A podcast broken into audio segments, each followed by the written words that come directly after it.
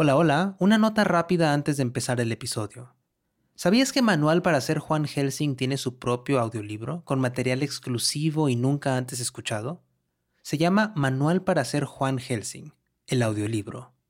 ¿Cuáles son las leyendas reales detrás de las historias de Juan? ¿Qué personajes de la serie existen de verdad? Encuentra todo lo que has querido saber sobre las leyendas y las verdades detrás de estos monstruos en este audiolibro. Recuerda, cuando compras los audiolibros de 80, nos estás apoyando directamente como productora independiente para seguir haciendo todas nuestras series en audio. Así que encuéntralo en libro.fm, Apple Books, Google Play, Storytel, BookBeat y en tu aplicación de audiolibros favorita. El siguiente podcast contiene escenas que podrían ser perturbadoras para algunas audiencias. Se recomienda discreción.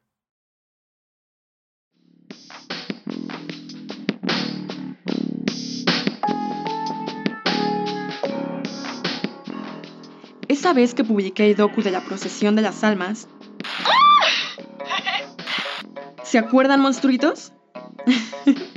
Juan me daba buena información, demasiado buena. Por él fue que pude mantener la calidad del canal, ¿eh? Sí, todo lo que publiqué después del guante de Wolverine era con información de las historias de Juan. Todo. Pero Juan no podía responder una pregunta. ¿Qué carajos necesitaba él para terminar de preparar su poción, su remedio, lo que sea?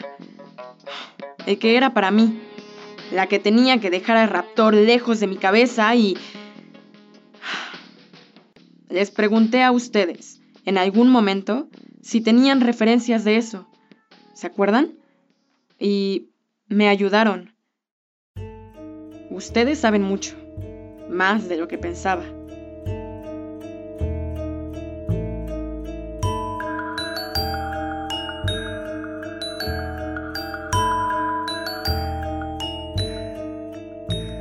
Esto es Manual para ser Juan Helsing, una producción de Estudio 80. Episodio 5. El lobizón.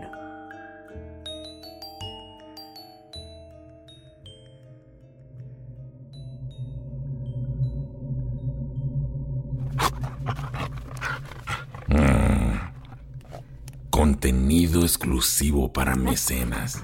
¿Cómo que contenido exclusivo para mecenas? Si quisiera ser un italiano rico en el Renacimiento, hubiera nacido en otra época. Mm. ¿Qué pasa, Titán? Ah, sé que la señorita Simona tiene sus propias cosas que hacer. Solo quería ver si su trabajo se afectó tanto como dice. ¿Sabes? Después de dejar de ver al raptor. Dices que le pregunte directamente. Pero el punto es que... um, uh, Que no sé si me está ocultando algo, Titán. ¿Que por qué pienso eso? Porque intentó engañarme para que le contara de la visión del white pop. Por eso pienso eso. ¿Sabes qué? No me puedes decir que yo no sé usar el internet. Tú no sabes nada de eso. Eres un perro. Un perro fantasma. Por eso a ti no tengo que demostrarte nada. Siempre me has acompañado. Gracias por elegirme. Yo tampoco voy a abandonarte. Juntos hasta el final. Siempre. Señor Juan, es Simona. ¿Me abres? ¿O al fin te vinieron a buscar unos vampiros?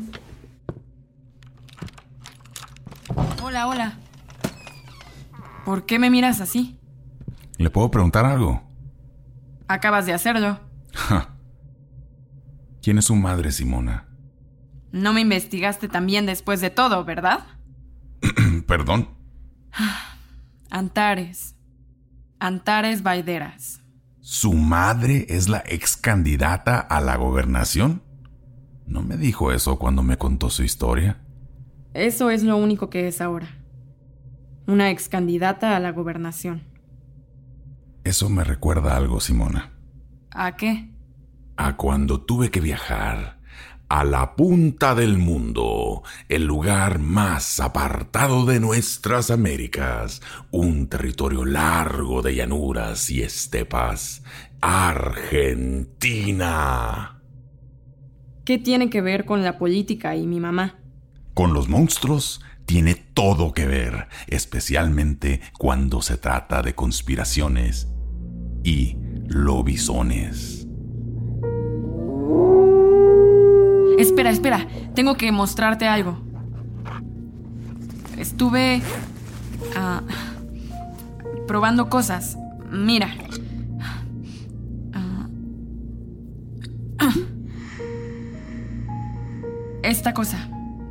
¿Tiene que tener este olor? ¿Lo hizo usted? Conseguí información y lo intenté. ¿Con sus seguidores? Sí. Cada vez estoy más convencido de que suenan a un culto. Huele a piel quemada. Quizás está un poco fuerte y puede dar algo de insomnio. Pero felicitaciones, Simona. Su iniciativa es digna de un encantador de monstruos de verdad. Suenas como si tuvieras un colegio de magos. ¿Una escuela de encantadores? Eso sería una excelente idea de negocio. Juan, solo quiero estar lista. Cuando no estoy aquí, no puedes ayudarme. Y si crees que no tienes la receta para esto, puedo ayudarte a encontrarla. Así que... A tu salud. Tienes razón, Simona. Siempre tiene que estar preparada.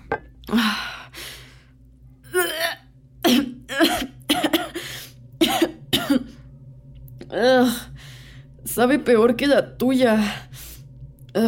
Y usted no estará siempre aquí, escuchando las historias de un gran antropólogo como yo. Pero recuerde que usted no está sola en esto. Los humanos, como los monstruos, necesitamos compañía. Ningún monstruo existe solo, Simona. Todos tienen pares, hermanos de sangre. Los chupacabras engendran crías y nadan juntos en el agua.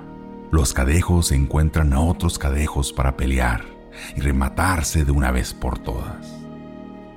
Y los lobisones, ellos buscan a otros humanos para convertirlos y replicar su imagen en ellos. El raptor decía, déjame contarte la historia de cómo éramos hermanos. Quieren familias y todo lo bueno y lo malo que viene con ellas.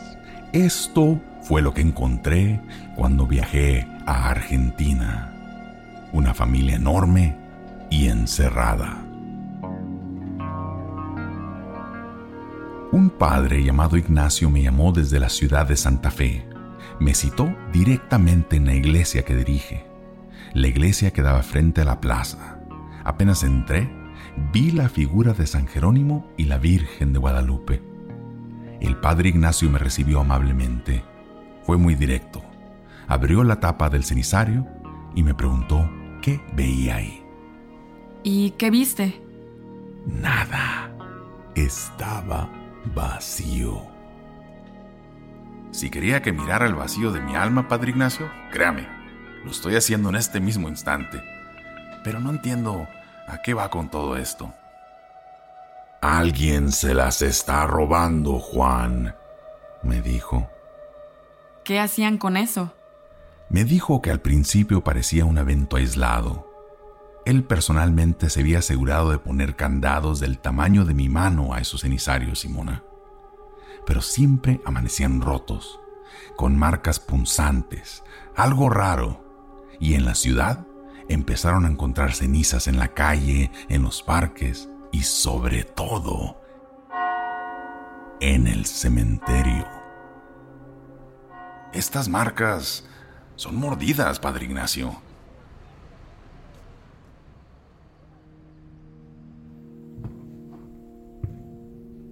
El padre me llevó al sector de las habitaciones de la iglesia. entramos por la última puerta. Vi una jaula. Adentro había un hombre, o casi un hombre. Todos los huesos los tenía descolocados, fuera de lugar. Los tobillos eran largos y puntiagudos, los dientes caninos le sobresalían de los labios, babeaba y gemía cada vez que respiraba. Su mandíbula casi se iba convirtiendo en una cara humana, un rostro que sufría. Parecía que su transformación nunca terminaba y, y estaba sufriendo por eso.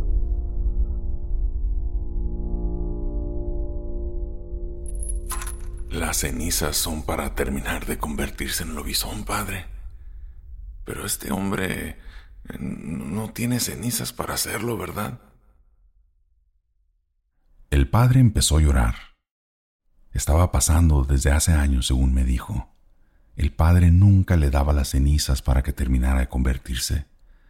Preferiría verlo bajo la luna, sufriendo esa agonía, y esperar a que desapareciera. El padre de una iglesia no tendría otro hombre encerrado en una jaula así como así. Es un buen punto. Sucede, Simona, que tenían esa misma mirada. El hombre que se estaba convirtiendo cada luna llena era su propio hermano. ¿O sea que la condición del lobizón les corría en la sangre? Pensé eso también en un principio, pero no. Alguien había convertido a su hermano. Otro lobizón de Santa Fe, Simona.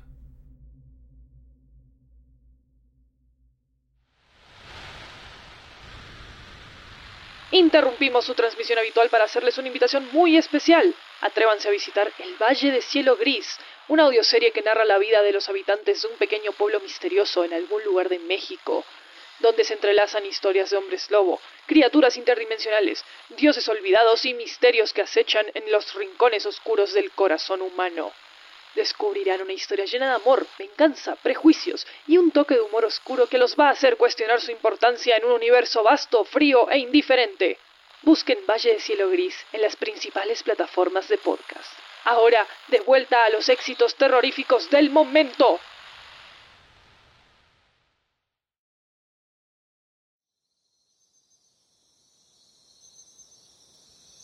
Era luna llena.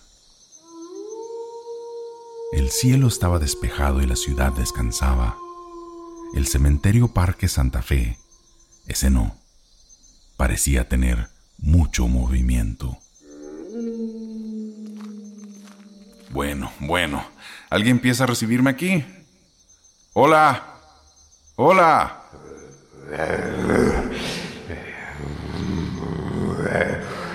Dentro de mi pecho tengo un dolor que me consume. Ando cumpliendo mi destino en trajes de lobisome. Mira vos, un ser humano que lee sobre nosotros. y si pasás debajo de mis piernas, te va a ir mil veces mejor de este lado del infierno. No vine a que me convirtieras, lobo. Mira, entonces viniste a llenar una tumba. Estamos en un buen lugar para eso.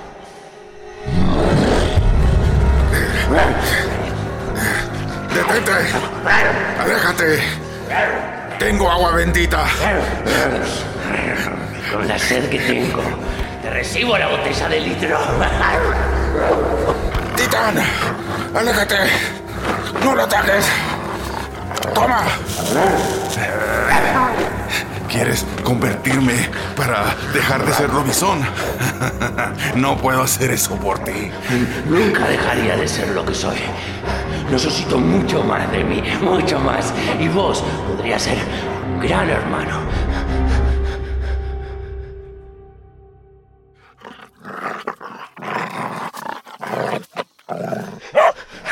Hasta el cachorrito está de acuerdo, mira. Para eso te estás robando las cenizas de los muertos. para convertir a otras personas que no quieren serlo. Para eso. Necesito la fuerza de muchos. Necesitamos tomar el poder. Tenemos que unirnos. Viajar a la capital. Ah, ok. ¿El lobizón era anarquista? no pensé que esta historia fuera un drama político. La trama es un poco más compleja, Simona. Claramente no accedía a cumplir con su pedido. Pero ya sabes que mi mejor virtud es escuchar. El gobierno está reteniendo a otros hermanos míos. Están en capital, van a los pueblos, los hacen firmar cualquier papel. Salen en las noticias con sus medallas, pero terminan todos en la casa presidencial. ¿A qué se refiere con que los hacen firmar papeles? En Argentina existe una ley que hace que los presidentes puedan ser padrinos de ciertos ciudadanos. Ajá. Los presidentes se vuelven padrinos del séptimo hijo o hija de cualquier familia de Argentina. A ver, dice que los llevan a estudiar, pero los tienen escondidos. El lobizón insistía en que quienes eran apadrinados desde hace años eran llevados a la Casa Rosada y nunca regresaban. ¿Por qué los tendrían allá? Se preparan para algo. Los tienen listos como armas de batalla para uso de la fuerza. Estás hablando de un ejército paramilitar. De lobisones. En Argentina. Así como suena, Simona. Estuvimos toda la noche hablando hasta que la luz del sol empezó a aparecerse por el horizonte y se fue. Iba a convertirse de nuevo en una persona, pero no quería que le viera su rostro humano. Entonces se fue. Más tarde, fui a hablar con el padre Ignacio. El padre confirmó que ese lobizón era el séptimo hermano varón y que fue quien había convertido a su hermano. Ese lobizón era el responsable. Él nunca aceptó el padrinazgo del presidente. Me contó que cuando era pequeño, su familia lo abandonó en una plaza de Santa Fe, cuando supieron de su condición, y no volvió a verlos, ni a sus padres, ni a sus hermanos mayores.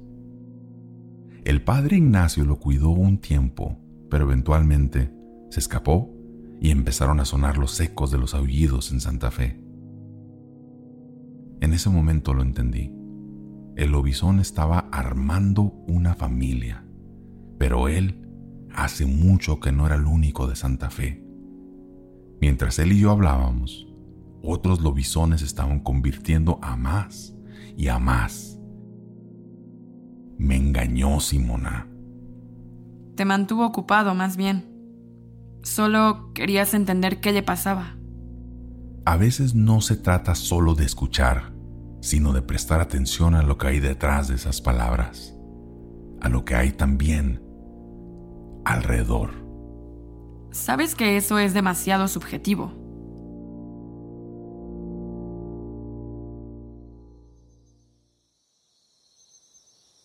Y aún así, la noche siguiente a la que nos vimos no hubo más ruidos. Más tarde me enteré que en las rutas se vieron sombras perros que viajaban en jauría hacia la capital, Buenos Aires. Esto es algo que sonó esta semana en la radio nocturna. Seguimos recibiendo mensajes sobre una jauría de perros que circula por el centro porteño. Se los ha visto morder ruedas, asustando taxistas y trepándose a los balcones. ¿Esta información está chequeada? Al parecer se espera que control animal llegue en cualquier momento. Se recomienda a los que están del otro lado no circular por la zona de Congreso y Plaza de Mayo. Nosotros lo seguimos acompañando aquí. Este es el único fragmento que pude rescatar de lo sucedido. Nadie supo mucho más de lo que pasó esa noche. ¿Tú sabes lo que pasó? Por supuesto. El ejército de lobisones encontró un sótano en la Casa Rosada. Tenían a 43 lobisones de todo el país, hombres y mujeres, adultos y niños y los rescataron a todos. Pero, ¿cómo lo sabes? Ah, a veces los monstruos vuelven a llamar. Ya estamos bien, Juan. No pensé que iba vuelves a llamarme. ¿Por qué lo haces? Pensé que te iba a gustar saber cómo salió todo. Quizás algunas palomas o un gato salieron medio rengos. El gato se lo buscó igual. Pero va a vivir. Los humanos están bien, pero ya no nos van a usar como amenazas para evitar la delincuencia. Me engañaste para que otros de los tuyos convirtiera decenas de personas en Santa Fe y se fueran a la capital. Los pusiste a todos en peligro. Subestimás a los lobisones, humano. No somos débiles como ustedes. Pero los convertiste en contra de la voluntad de esas personas. Las presas nunca piden ser casadas, humano. Solo pierden. ¿Y alguno está herido? ¿Dónde están ahora? Estamos bien. Los hermanos que estaban en Capital están débiles, sí, pero ya estamos todos juntos. Estamos en Mendoza, cerca de Chile. Solo llamaba para decirte gracias, hermano. Gracias por escucharme. Chao. ¿Qué piensa de todo esto, Simona? ¿Cuál cree que es la lección aquí? Que los lobisones van a poder fundar su propia nación en la que los monstruos sean libres de la opresión de la humanidad. Simona. Ah, es que ya lo dijiste la vez pasada. Los monstruos no son seres aislados. Buscan alianzas, hermanos, familia. Exacto.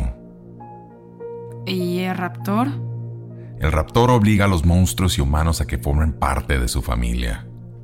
Pero entonces, ¿no serían más bien esclavos? Como el obisón, que buscaba esclavos, no hermanos. Es una manera interesante de verlo. Muy interesante. ¿Y se vuelven más fuertes cuando el raptor los convierte? Lo mismo que él intentó hacer con usted, Simona. Llenarle la cabeza de poder. Sentir una desesperación constante por no tenerlo. Pero si son más fuertes, podría ser... pues interesante, ¿no? Ser una hermana de raptor. No, no sabe lo que dice Simona. El raptor siempre deja huellas insuperables en la vida de los demás. Se necesita tiempo para borrar esas emociones.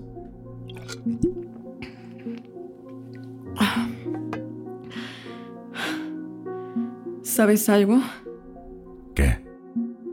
A veces me despierto a la noche y tengo que tocarme las manos.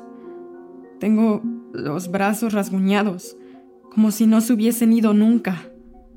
Apagaremos esas pesadillas, Simona. Se lo prometo. No son pesadillas. Son deseos. A veces quiero volver a verlo, Juan. De verdad.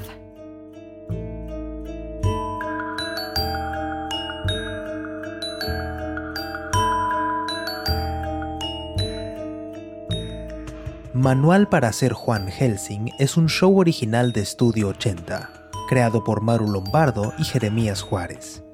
Producción ejecutiva Lori Martínez. Escrito por Maru Lombardo y Jeremías Juárez. Diseño sonoro y música original Luis López y Jeremías Juárez. Coordinación de producción Catalina Hoyos Vélez. Comunicaciones Sofía Rodríguez. Arte William Guevara. Juan Muñoz es Adrián Zambrano, creador del podcast Valle de Cielo Gris. Simona Ojeda es Berenice Zavala. El lobizón fue interpretado por José Ordoqui. Conoce más información sobre este show y sobre los monstruos de las historias en 80studio.com diagonal Juan-Helsing. ¿Tienes alguna historia sobre monstruos o leyenda urbana que nos quieras compartir? Envíanosla al correo elotrovanhelsing.80studio.com con tu nombre y tu cuenta de redes sociales para compartirla desde las redes sociales de Estudio 80. Gracias por escuchar.